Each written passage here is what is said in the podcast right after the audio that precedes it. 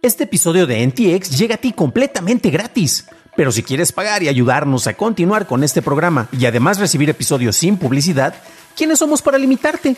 Descubre cómo hacerlo siguiendo la liga en la descripción del episodio.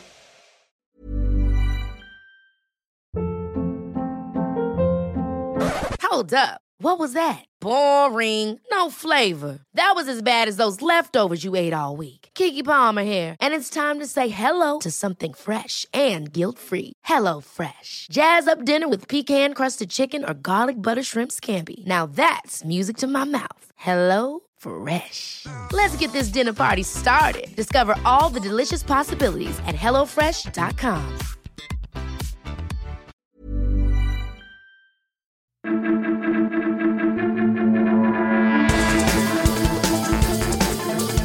Pasamos a la noticia más importante del día, y es que el Departamento de Justicia de los Estados Unidos confiscó los dominios de la biblioteca digital Sea Library, la cual ofrecía acceso a más de 11 millones de libros y 84 millones de artículos.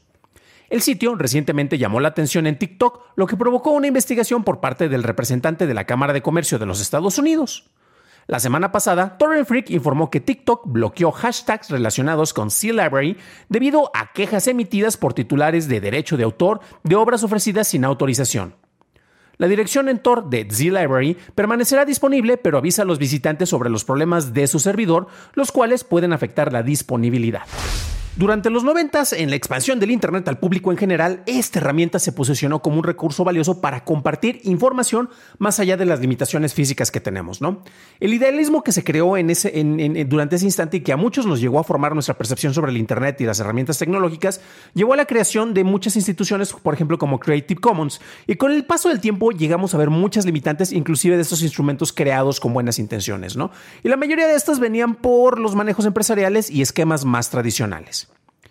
Eh, con el cierre de los dominios de Sea Library, un repositorio de libros y documentos académicos, miles de usuarios de Internet encuentran una limitante más impuesta por las grandes corporaciones, porque el acceso a la información y el conocimiento eh, pues ya no va a estar tan fácil para ellos y eso es un derecho de todo ser humano, excepto porque no es así o no es como creen que debe de ser, ya que el derecho a la información, el derecho a la educación, el derecho a la cultura no implica una obligación por parte de los creadores a ofrecer gratuitamente su trabajo a menos que ellos así lo deseen. De hecho, es algo de lo que se proponía mucho en Creative Commons, que instituto que sigue a la fecha. Yo sigo publicando muchos de mis contenidos, precisamente están allá para que puedan ser reutilizados y no se lucre con ellos. Pero ¿qué tal si yo los quiero publicar en algún lado en donde se me paga y de repente alguien los quiere reutilizar, obtener ganancias y no darme una mochada eh, como un un, autor eh, cuya obra fue derivada. Entonces ahí tenemos algunos, algunos problemas y usualmente las personas eh, no encuentran estas limitantes hasta que pasan de ser consumidores a ser creadores, ¿no?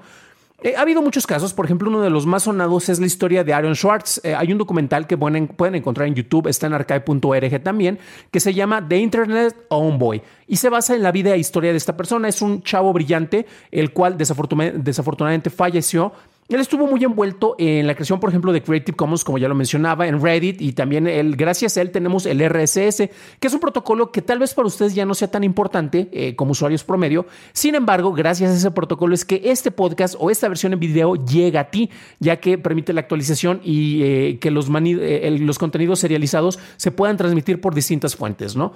En 2011, él fue arrestado por el Departamento de Policía del MIT, una universidad en Estados Unidos, del Instituto de Tecnología de Massachusetts, y es que él descargó un montón de documentos académicos y los estuvo publicando sin permiso. Eh, ¿Por qué? Porque quería que la información fuera libre ¿no? y se diseminara de esta manera. Eh, le metieron una demanda, lo metieron a la cárcel, eh, cayó en depresión y se terminó suicidando.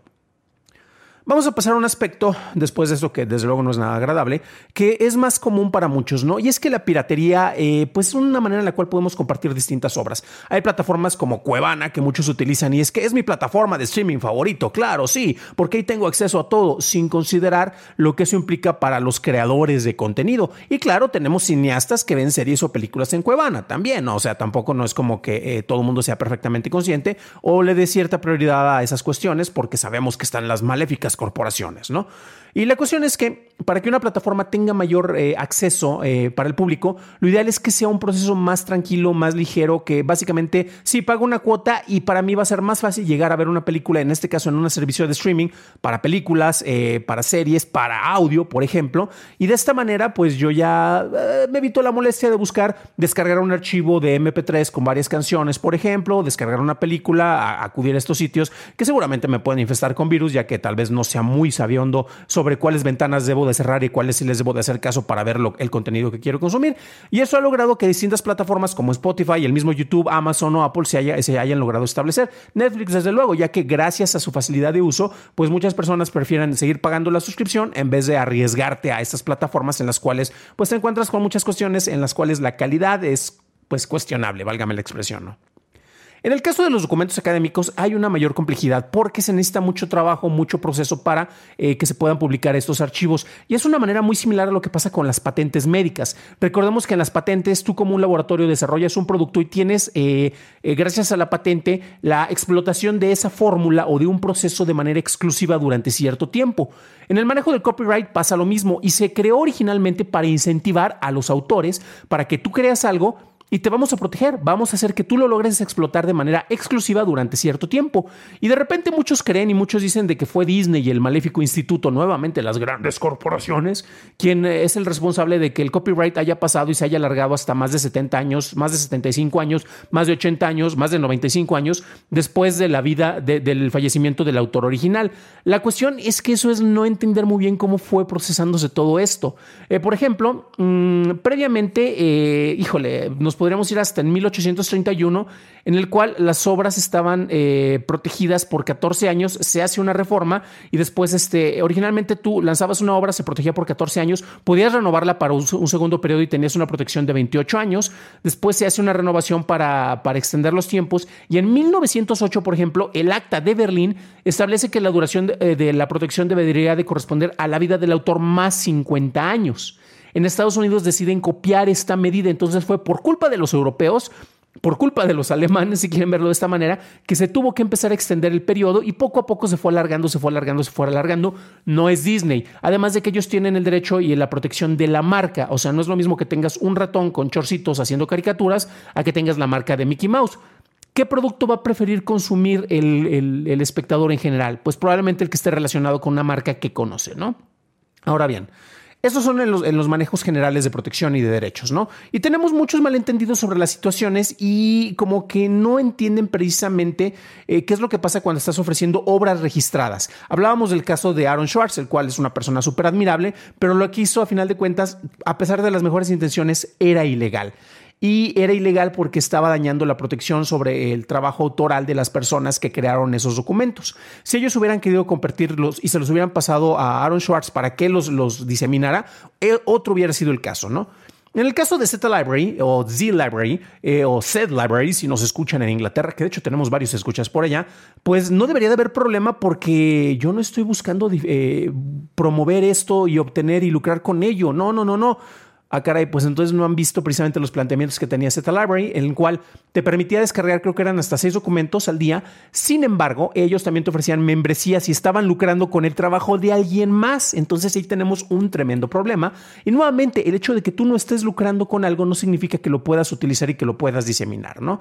Entonces, bueno, tenía estos planes de, de distribución y también tenemos otra cuestión que tiene que ver con los manejos que tienen las publicaciones académicas y ahí también tenemos muchos problemas. Hay investigadores que tienen que acudir a precisamente a, plataformas piratas. Eh, hay algunas que menciono como ResearchGate, eh, que afortunadamente eh, llegaron unos acuerdos, pero ¿qué pasa si yo investigador quiero ver otro documento académico y mi universidad no tiene un acuerdo preferencial para que acceda a esos documentos? Ah, pues me sale como en 50 dólares ver un archivo. Ah, hijo, pues me sale muy caro, particularmente si soy, por ejemplo, latinoamericano y es una universidad de Estados Unidos.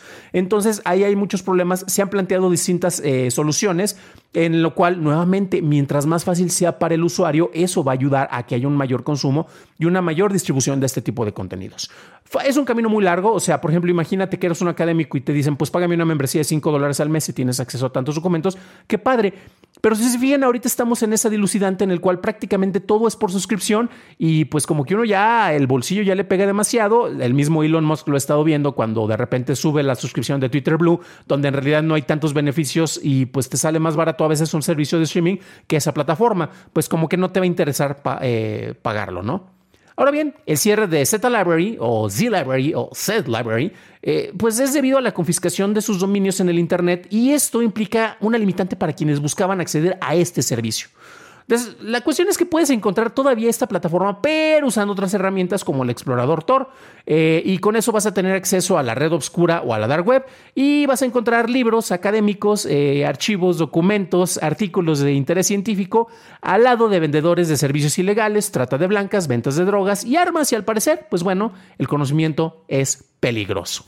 Para un análisis más a detalle en inglés, visita dailytechnewshow.com en donde encontrarás notas y ligas de internet. Y si quieres revisar más sobre las propuestas de estándares para usos del metaverso, revisa nuestro episodio 146, en donde hablamos a detalle de este tema. Eso es todo por hoy, gracias por acompañarme. Nos estaremos escuchando en el siguiente programa y deseo que tengas un increíble inicio de semana.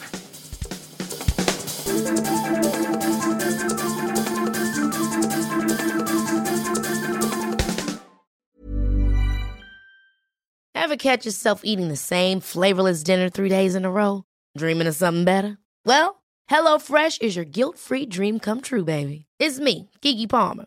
Let's wake up those taste buds with hot, juicy pecan-crusted chicken or garlic butter shrimp scampi. Mm. Hello Fresh. Stop dreaming of all the delicious possibilities and dig in at HelloFresh.com. Let's get this dinner party started.